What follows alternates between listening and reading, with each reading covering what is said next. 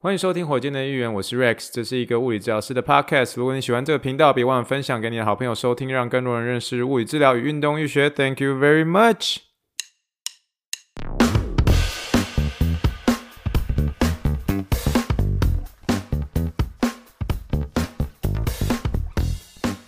Morning, morning, good morning. Think big, dream big, and let's make it to the rocket. 今天是二零二二年八月二号，欢迎收听第九十八点日记的火箭队预言。各位听众，大家好，你好，你好，你好，让我们去听一听气泡水的声音。好，各位听众朋友啊，我们拜年的时间够搞啊哈，这个又是到我们实习日记的时间了。我们今天在开始之前的时候，其实会有一些闲聊的部分，还有听众留言时间。这一集我在猜可能会稍微长一点点哦。那但是呢，在开始之前呢，还是跟大家来用气泡水来拎几杯哦，拎几杯哦。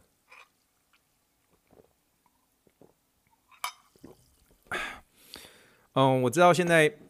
假设是在台湾的话，其实大家最关心的就是这个嗯，裴洛西。呃，在昨天台湾晚上抵台这件事情，我必须跟大家坦白承认，这个裴洛西的这件事情，呃，在来台湾访问这件事情，尤其是在我们昨天，呃，昨天的时候，几乎我大致上将近快一半以上的这个病人都有在问这件事情啊，因为他们都知道我从台湾来的，所以不管是呃，当然华人一定会关心嘛，然后当然就是嗯，我的美国病人其实他们都知道，所以他们都有问我一些一些看法这样子啊，那。我觉得这件事情其实是，就是真的得到了非常非常多的一个关心。原因是因为我其实我在平常我开车，嗯，我开车去这个上班的时候，我都会，就是因为我我的通勤时间很短嘛，我就出发大概只有就十分钟而已。可是我通勤的时间，我通常都会放一个这个，就有点像基督教的一个电台这样，然后反正就是听。可是听的时候，他们通常有些时候就是会呃插播新闻嘛。那插播新闻的话，通常就是当天的。头条头条新闻就挺多，就一两则这样而已。这样，可是，在昨天的时候，我就早上出发的时候，第一则新闻就听到是说裴洛西要访台这件事情，所以大家可以知道说这件事情已经是在美国这边已经是得到非常非常，就是媒体是非常非常重视，而且是不断的在播送的一件很大的新闻。所以，相对于我在整件比较特别的一件事情，就是我当然是整件唯一一个从台湾来的嘛。那所以这大家就是会会比较关心我，来问这件事情。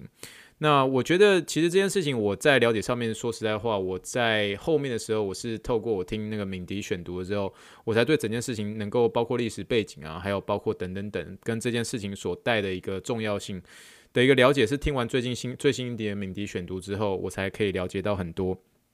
可我觉得那最新的一集啊，他其实都有提到说，呃。大家在面对这件事情的时候，是不是对战争会有一些害怕？我觉得他敏迪在这一集当中，他给了一个很棒的一个解释。他最主要的还是在提，就是说，呃，针对于战争这件事情呢，就是嗯，我们有多想都是只有利，但是没有弊的这样。所以我觉得这一呃，在这一集的开始的时候，我其实我就是直接我会把在资讯栏里面放敏迪的那一集。那如果大家想要对这件事情有更多的一些了解的话，欢迎去收听啊、呃、敏迪的这一集哦。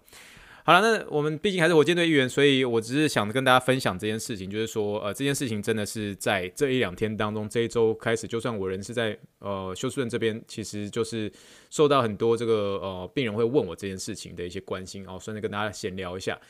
好的，那当然在开始之前的时候，我们还是会聊一些比较轻松的。今天早上大概六点，早上六点多的时候，我跟我太太。呃，都去做这个抽血检查，就有点像定期的一个检查这样。那这个定期的检查呢，我们就要到我们家附近开车大概十分钟左右的一个算是抽血的一个检验所，这样检验所这边做检验这样。那总而言之，我们在排队的时候，其实一大早六点多的时候就已经蛮多人了，在我们前面这样。那我们发现，其实，在排队的时候，其实每个人的名字被点到的时候，其实每个人都有不同的一个就是。呃，回应的方式，就比如说你今天叫到你的名字的时候，比如说呃，一开始在我们前面的，比如说有一个呃叫 A 先生，然后 A 先生的时候，呃，A 先生的名字被叫到的时候，A 先生就走进去说，哎，How's it going？就是 How's it going？就是有点酷酷的，就是嗯，哎、欸、哎、好吗？好吗？你这样就走走就走进去了，就叫 A 先生的名字，然后 B 小姐在后面，然后 B 小姐被叫到的时候就说 Here Here，哦，就说 B 小姐 Here Here，就这样走进去这样。然后这个，然后在我们前面的时候，还有一对，就是有有一个家庭，那一个家庭，比如说是 C C 家人这样，然后 C 爸爸，然后 C 妈妈跟呃 C 儿子这样，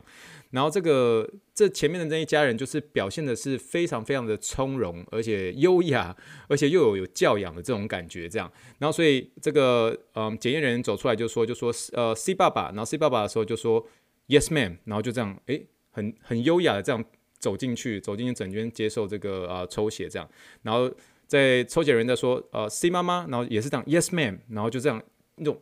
那个姿势也是非常好，然后很优雅的走进去，然后连儿子这样 C 儿子，然后叫到的时候，诶。非常优雅走进去，然后那时候在后面就是我跟我太太这样两个人。然后我太太那时候有些时候抽血的时候，她可能有一点点，有些时候你知道女生有些时候抽血的时候会有一点点小紧张，可是她就鼓励她自己就说，你知道吗？待会我被叫到的时候，我要像前面这个家庭一样非常优雅，然后要回答 yes man 的这样。非常优雅，而且是姿势非常挺的走进去。那正当他讲完这句话的时候，他突然就这个检验人员就突然叫到我太太的名字，就说 Rex 太太的时候，然后我太太就突然蹦出一书 Hello Hello，所以瞬间他也是有点被吓到。可是最后他进去被抽完血出来的时候，然后我也抽完血出来的时候，我们回到车上，然后我就跟他说。那、你不是说要 很有很优雅的走进去说 Yes ma'am，怎么突然蹦出 Hello Hello？所以我觉得这个是一个非常 有趣的事情。我带来一开始的时候，我在跟他讲的时候，他自己也觉得有点不好意思。我在猜，可能有有时候抽血的时候，当然会有点紧张，这完全可以理解的哦。那有时候你那个名字被点到的时候啊，我觉得我我记得我以前的时候，就是嗯那时候嗯在我。在二零一一年左右，那时候要准备去匹兹堡大学之前的时候，那时候有在这个休斯顿一个社区大学去拿一些学分嘛。那所以那时候其实对美国的一些教育还是不是很懂。那所以有些时候会有这个所谓的一个点名叫做 roll call 嘛。那 roll call 的时候就会叫你的名字这样。可我以前真的还是很不习惯，因为你刚从台湾来，而且我又是刚当完兵这样。所以那时候叫到我名字的时候，我一开始真的很难很难很难去回答。比如说就是你出席了，你就说 present。就叫 present，或者说有些人讲 here，这也没有错。可是我每次叫到我，就是叫到我的名字的时候，比如说 Rex Chen 的时候，我就突然会说 Yo，就是因为台湾就很容易讲 Yo 嘛，你就是你就 Yo，那陈陈家宏 Yo，你知道，呃，王小明 Yo，你知道吗？哦，我就有时候被叫的时候，我就突然被叫到的时候，我就突然叫出 Yo 一声，Yo 的时候，然后我那个旁边都会有些黑人同学说，Hey man，it's not Yo，it's you 你知道，你知道，他们就是我我的黑人朋友们，他们都很喜欢。告诉我说，在讲 “yo” 的时候，不是 “yo”，是 “yo”，你知道吗？就是那个 “yo”，他们有一种 “yo” 的一个一个讲法。然后，所以他们那时候听到我在点名的时候，每次都讲 “yo” 的时候，然后他们也会有点这样逗我这样。那这就让我又想到另外一个小小的故事。那时候我在匹兹堡大学的时候。然后那时候去 cover 一个有点像是美式足球的一个这个呃场边防护这样。那那时候我的一个匹兹堡大学的一个日本的一个朋友，然后他那时候就是对我蛮 nice。然后他那时候中间可能是那种暑假寒假的期间，因为那阵子大概二零一二年、二零一三年的时候，那时候的阳岱钢不是在日本超级红嘛？然后那时候他还在火腿队嘛，这样他就这样很好就帮我买一件这个阳岱钢的一个球衣，然后是火腿队的，然后就就拿来匹兹堡给我穿这样。哦，当然买到都很开心啊。然后那天去防护的时候，我就穿那个杨代刚那件球衣去的，这样。那杨代刚的那个球衣，它是是写一号，然后后面他的那个杨代刚在日本的一个呃发音法是 YOH 嘛，所以是 Y O H 这样。然后所以那时候我记得我在做防护的时候，就好多好多的那个就是在观众席上面的一些这个嗯、就是黑人的一个观众，然后都会在很很远的地方对我喊，就说 Yo Number One I like your shirt。Yo，你知道吗？就是因为杨代刚的那个 Yo 不是 Yo 是 Yo，你知道吗？所以这个就是一个蛮特别的一个在点名上的一个文化差异。我觉得这个是我到现在到到现在印象都还很深刻的哦。好的，那大家可能觉得已经要进入节目的一个正题了，其实还没有，因为我们还需要一个听众留言时间。我们今天的听众留言时间，我要 shout out to 这位叫做 Jane One Jane One。他的一个留言告诉我就说，他说可以分析一下健行用的鞋吗？走路健行用的上的相关肌群，上下坡避免受伤法，登山杖正确使用，点点点，呃，屁股最好随时用力，question mark。他说 P.S. 好像屁股在任何活动场合都要用力，跟核心肌群是一挂的，这样最保护身体，避免伤害。然后 question mark 这样。好，那就非常谢谢这位 Jane Wang 你的一个留言哦。那你的留言我看得出来，大概抓的话可能会有将近四五个问题，我也我会在听众信箱上面再啊针对你的问题再一一的做个尽我尽我最大能力一一做回答，这样。那只是你刚刚所提到说屁股最好随时用力，我觉得。屁股其实很难随时用力，可是我们常常在这个实习日记的时候，我们会不断强调臀肌这件事情，是因为臀肌其实因为我们现代人比较容易久坐嘛，那久坐的时候，在坐的时候臀肌会被拉长，拉长的时候它其实会让这个肌肉变得比较弱，所以其实蛮多人大部分都会有一些臀肌比较弱的一些问题，除非你在你在做健身的时候，你特别针对臀肌做一些训练，以至于说你才不会有这个臀肌失忆症的问题哦，你可以特别 Google 臀肌失忆症这样，那所以臀肌在我们的一个嗯，尤其在膝盖的一个附件上面，或者是膝盖的一个这个运动上面，其实是很重要。为什么？它有点像是这个肩膀的一个旋转机，它会帮助你在膝盖呃，还有包括你上面的一个大腿上面有一个很好的一个稳定度的一个呃一个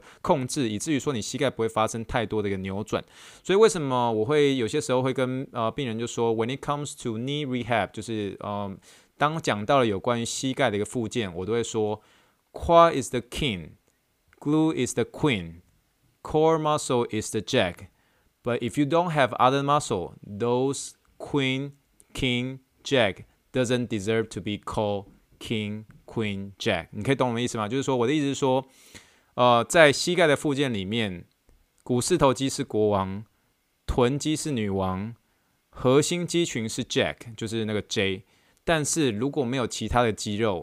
这些国王、女王，还有这些 Jack 都不被配叫做国王、女王 Jack。为什么？因为每一个肌肉都是很重要的。当然是就有点像是一个球队里面，你在比如说富邦勇士队，就是要有一个林志杰，林志杰就是非常非常重要的一个球员。可是你如果今天没有其他球员在的时候，这个球队就不配叫做富邦勇士。或者我再拿另外一个球队的例子来举例好了，比如说就像是九零年代的公牛队好了。虽然说 Michael Jordan 很重要，可是也别忘了有 Scottie Pippen，然后还有 Dennis Rodman，这三个人就是他们的一个三巨头。最重要的，大家一定会说是 Michael Jordan。第二重要的话，大家就会说是 Scottie Pippen。第三重要的话，大家也许会说 Dennis Rodman。可是那其他人呢？那个 Luke Longley 呢？啊、，Ron Harper 呢？然后 Tony Kukoc 呢？Steve Kerr 呢？这些人他们也都很重要。如果今天不是这些其他这十二个球员加起来的话，他们就不配叫做专芝加哥公牛队。那一定是这就像肌肉也是一样，就是全身的一个身体呃的一个所有肌肉里面，每一个肌肉它存在都有它的一个理由。虽然它有分好跟不好。可是今天就是因为这些肌肉努力起来、合作起来，他们才被叫做整个身体的一个结构、身体的动作才会出来这样。所以当然，呃，我当然会也会说，在爬山的时候，臀肌也当然会重要啊。但是我不会特别说强调说屁股要随时用力这件事情，因为毕竟爬山就是在爬山嘛，你还是呃尽可能舒舒服的爬山会比较好。可是你如果真的是你的呃功能呃，就是走路还有包括爬楼梯、爬山的这个功能。呃，慢慢的有受到一些影响，膝盖有些疼痛的问题，我当然会去检测，说你的臀肌在整体的一个发力上面的状况会是怎么样。但是股四头肌也很重要啊，那其他的肌群也很重要，脚部有很多肌肉也是非常重要的啊，所以。这些东西我觉得，呃，其实是有太多我们可以一一去细数了。那最后一件事情，你有提到，就是说你觉得臀肌跟这个核心肌群是同一挂的。我个人觉得他们不算是同一挂的，因为核心肌群他们其实比较多是在一个有点像是动作上的一个转移上面，整体身体人体的一个动力链的一个转移上面，会是扮演很重要的角色。比如说你今天要把一颗很大的球用力给它甩下去，你甩下去的一个发力状况是真的是从下肢到你核心，再到你上肢，再用力的甩下去这件事情，这个。是你核心很重要的一件事情，就是做一个能量的一个转移。可是囤积的话，当然就是比较针对下肢嘛，下肢的一些稳定度，我们英文会叫做 proximal stability，就是说下肢的一些稳定度。这个有关于呃下肢的一些稳定度的部分，我们未来会还有机会再跟大家做一些分享喽。那再次谢谢这位娟望你的留言啊，呃，只要是有听众留言的时候，我都非常非常开心。嗯，那之后的有关于你的问题的答案，就请继续锁定火箭队的一员喽。好了，我们今天的这个前面聊的部分已经聊了快十三分钟了。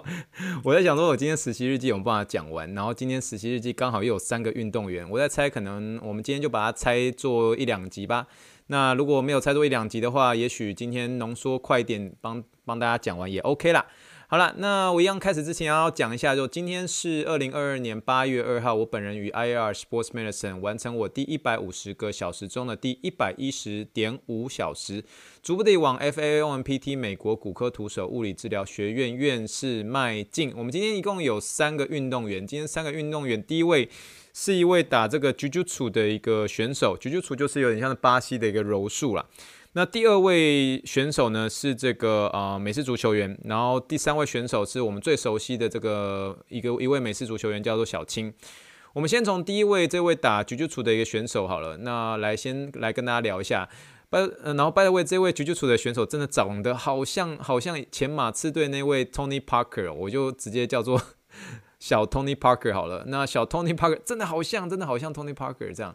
呃，这个小 Tony Parker 呢，一直以来都有一个左侧髋关节的一个问题，这样。然后同时他算是合并有这个髋关节外转不足的一个问题，这样。那他今天有说他的髋关节已经好很多了。那尤其是这几天呢，他时常会用自己的一个髋关节，然后发出一些卡卡的声音，这样就卡卡，自己自己把髋关节这样扭来扭去，然后发出一些卡卡的声音，然后卡完之后就觉得说，哎，很舒服这样。但他在把这个髋关节往外转的时候，还是会有点怕怕的感觉，怕感觉，怕怕的感觉，而且他属膝部会有一些疼痛的一些问题。这样，那我们到这个地方的时候，我们就可以停下来。其实光听诊的时候，我们就可以知道，这很明显是一个这个髋关节。呃，关节盂这个撕裂的一个问题，英文叫做 labral tear，啊就是这个呃髋关节出来有一个小软骨哦，出来一个小软骨叫做关呃关节盂这样，那边有个撕裂的一个问题，那髋关节盂这个撕裂的话，如果选择不动手术。在后续确实会有一些症状，包括关节卡卡的啊，有些时候这关节里面在做一些动作，特别是外转内转的时候，会发出一些声音啊，然后角度上会有一些限制啊，卡在一个地方啊，或是你在做一些单脚承受力量的时候，会有一些力量不足的问题，好像力量不好发力的这个问题这样。那这种时候呢，时常会合并一些属膝属膝部的一些紧绷疼痛。那最主要是因为你肌肉会。你的你的大脑很聪明，大脑会马上的感知到你的髋关节有一个不稳的一个问题。那这个时候呢，你的大脑就会呃传一些讯息，告诉你的髋关节周围的肌肉，把它那个肌肉张力变得很强。可是张力变得很强，不是代表它比较强强壮哦，它其实某种意义上算是一种保护的一个作用，帮助你透过这些张力，然后让你的一个髋关节会处在一个比较稳定的一个位置。这是我们身体很自然的一个保护机制。但是呢，这个保护机机制有好也有有坏，就是说它。多半也会是疼痛来源的一个主要原因，跟这个关节角度会受限的一个原因。这样，所以，我们今天在这位这个小 Tony Parker 身上呢，他的一个治疗上，我们用了蛮多干针，还有包括这个髋关节的一个徒手手法跟松动术。那我跟大家坦白说，其实髋关节是我一开始在当物理治疗师的时候还蛮害怕的一个关节，因为，嗯，就是觉得这个。这个部位就是很不好操作，这样，然后有些时候要做一些松动术的时候，都要准备一些那种。绑在腰上的一些带子来帮病人做关节松动，这样。那我是在一次就是我们的一个我们叫做我们这个 fellowship，我在一次上 TOCO，就是我师傅他呃上课的时候有一次他就跟我说，他说他最喜欢的关节第一名的第一名的是髋关节。从那之后我就决心我要把这髋关节好好的学好，这样。那我现在现在不敢说我我是我髋关节超强的，因为大家如果大家听听到我讲很多东西，其实都发现我其实讲膝盖比较多。其实我我必须跟他承认说我我最拿手的。或者说我最喜欢或者最有热情的还是在膝盖，但我第二名的话，我就可能会说是髋关节。然后，但是我我我的第二名的关节的话，我可能会有很多合在一起说是我的第二名。我的第二名有包括髋关节、下背痛跟肩膀这三个关节，我会一起排在第二名。那后面当然就其他关节就是第三名这样。但是我我这是这是我的回答方方法。可是，在那之前呢，其实我其实还算是蛮。蛮怕髋关节的，就原先就像是以前在考这个大学指考的时候，我就很怕物理，然后很然后英文又考不好这样。那髋关节就像是我的物理，我的英文，然后在我高中的时候，可是真的是因为 TOCO 的关系，所以我就觉得说下定决心要把髋关节好好的学好这样。所以现在我就哎变得还蛮喜欢髋关节这个关节这样。好了，那重点啊、最后回到这位这个小 Tony Parker 身上。那今天带的一个运动呢，是这个相扑硬举。相扑硬举其实是一个很好针对髋关节的一个内收肌群的一个很棒的运动。所以今天就是大致上这样带这位这个小 Tony Parker。后来结束之后，诶，也是恢复很多，然后而且觉得基本上疼痛都解决了这样。好了，那接下来是第二位选手。第二位选手呢，因为我其实是想要用这个之前都用化学元素表嘛，我们就是清理钠钾卢銫法。我们今天之前就有聊到一位叫做好像是阿卢阿卢阿嬷，是不是阿卢婆婆这样？我们所以卢我们那边取过，所以我们接下来下一个就是氢锂钠钾卢銫。所以我们现在是銫这个字，可是我后来发现社这个字很难很不好取名字，我就想说好了，不然就叫他社长好了，下定。因为我想说叫小社不好听，不然叫阿社，阿社又好像是在这个卖泡面这样，然后所以卖干面这样，然后我想说那那叫叫叫社长好了，所以这位霞定哈，第一位选手就是直接取名叫霞定啊，霞定呢是一位这个美式足球的 职业球员，都是职业足球职业球员，给他叫霞定好了，霞定。啊，霞定呢，他是这个一位美式足球职业球员。他其实，在一年前的时候，大家听好哦，听好哦。一年前的时候，他左手小拇指的一个骨折，小拇指的骨折有没有很夸张？同学，我我真的看到他那个骨折的时候，我吓一大跳，你知道吗？火箭队的议员，请问这个礼拜日是不是出了一集叫做什么？是 Chris Sale 的一个小拇指的骨折？我跟你讲，跟大家讲，他受伤的部位一模一样，一模一样啦，真的就是在。小拇指的我们叫做 proximal 啊、proximal phalanx 啊，就是这个呃近端的一个指骨，真的完全跟 Chris Sale 受伤的部位一模一样，而且是完勾就是走的手术是一模一样，也是 ORIF。如果真的呃不知道我在讲什么的话，欢迎大家一定要听前面那一集第九十八集 Chris Sale 两个礼拜才刚发生的这一位呃呃红袜队的一个选手 Chris Sale 的小拇指骨折，然后这位霞定。超夸张，而且还是左手。这个我跟你讲，这个骨折不是不是你每天都会看到，然后竟然就是在我在做完火箭队员那一集之后，今天是我第一次认识霞定，然后受伤部位就真的跟我在前天所录的这个节目的部位是一模一样。可是他已经是一年前所受伤的一个情况了。这样，好了，那我们回到霞定身上哦，这个霞定呢，在整个他一年前所动的这个呃左手。左手的近端指骨的小拇指的一个骨折，他其实，在复健期间算是没有好好的戴好这个护木，护木就是那个把那个手指卡住的那个护木，把手指要记不记得我们大家前一集有讲第九十八集的时候，我说那个护木的时候要至少要戴五到八周左右这样，那护木就是要保持那个小拇指要伸直的一个状态，以至于说你这个恢复后才会让你的那个手的小拇指才不会有这个伸不直的问题这样。那从这一部分的时候，我们可以知道是说，当你有类似的一个骨折的时候，一定一定一定一定要遵照治疗师给你的一个指令，就说你现在就是乖乖好戴好这个护木，把你的小拇指越伸直越好，越伸直越好。为什么呢？因为我们的手指的一个伸直肌群，就是把你手指伸直的那个肌群，它普遍是比较弱的。所以在大部分受伤的时候，大家想象你如果今天是吃萝卜干啊，或是肌腱断掉。你是不是发现你的手指一定会呈现一个情形，就是你手指会弯弯的，对不对？你就手指就伸不直。大家打篮球的时候一定有吃过萝卜干嘛，就是手指的时候哦，有些韧带受伤，你那个时候你要突然要把你的手指伸直，就很不容易的，对不对？因为为什么？因为我们手指的一个伸直肌群本身就是处于一个较弱的一个情况之下。大家不妨现在就直接，你现在就把手双手放松放松，然后完全都不要出力，放在你的口袋旁边。放松的时候，你现在这个时候看你的手指，你的手指是不是呈现一个微微弯曲的情况？所以这就证明了什么？这就证明了说，我们手指的一个呃弯曲的肌群，呃弯曲的肌群本整体而言的一个张力是比伸直肌群还要来得强的。所以，所以我们休息的时候都处于一个弯弯的状况，然后手手指头受伤的时候，也都大部分的时候会呈现一个弯弯的一个状况。所以，为什么在动完手术之后，你一定一定要把你的一个手指保持一个伸直的一个情况，而且在那个护木的时候，一定尽可能甚至要二十四小时直到带着，但是甚至带到五到八周，因为那是你的一个黄金时间，一定要乖乖戴好护目。可是呢，可惜这位霞定呢，就在那个时候，他其实没有乖乖的配合做好戴好护目这件事情，所以他后面一年后在做复健的时候，他还是在继续在做这小拇指没有办法伸直这件事情，这样。所以还是要提醒大家哦，其实手指这个手指在做一些恢复的时候，一定要配合治疗师，他给你的护目要这样做的话，就是要这样子做。那因为这个手指要伸，真的受伤之后，有很多时候会有一些伸直上的一些问题。那你如果在一开始的黄金时间没有好好处理的话，你后面真的要做伸直，要要做一些这样的后续复健，其实错过那黄金时间，后面要做伸直，真的真的很难这样。好了，那最后呢，呃，其实这位小丁呢，在这个 Toko 的一个徒手治疗之下，也帮助小丁恢复了将近有十度左右的一个角度。呃，我们最后的一个手法是叫做 Grayson 啊，然后之后有机会再跟大家分享这 Grayson 的一些手法喽。好了，那我们今天呢，这个 fun fact 的部分呢，其实今天 Toco 有请我去这个他的车上去帮忙拿一些这个呃干针哦，因为干针今天用完了，这样我们就拿一些干针这样。那算是我第一次去看 Toco 车子的一个里面，我我觉得我把这个 Toco 车子打开的时候，那一个他那个车的一个干净的程度啊，我真的不知道该怎么形容。可是他的车不是不是新车，就是已经算是看起来有点年纪的一个车。可那个车的那个干净的程度啊，我真的觉得，我觉得我真的是得到的很大的一个启发。我就觉得说，哇，师傅的车可以干净的这个样子。其实他